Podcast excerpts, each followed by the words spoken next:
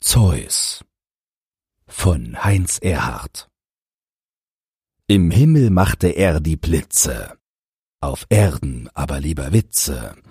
So hatte er, als Tier verwandelt, sehr oft mit Damen angebandelt.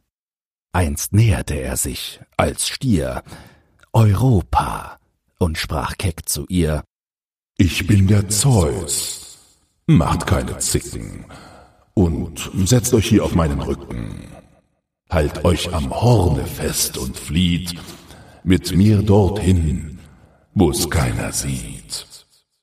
Erst zierte sich das Mädchen sehr, dann weniger, dann wieder mehr.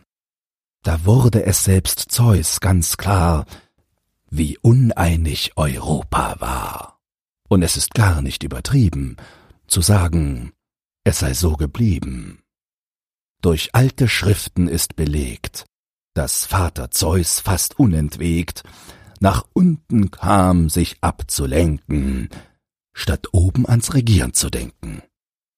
Bis seine Frau, die Hera hieß, ihn einfach nicht mehr runterließ. Im Himmel aber da verlor er jeden Sinn für den Humor. Drum hört man auch vom alten Zeus nichts Neues.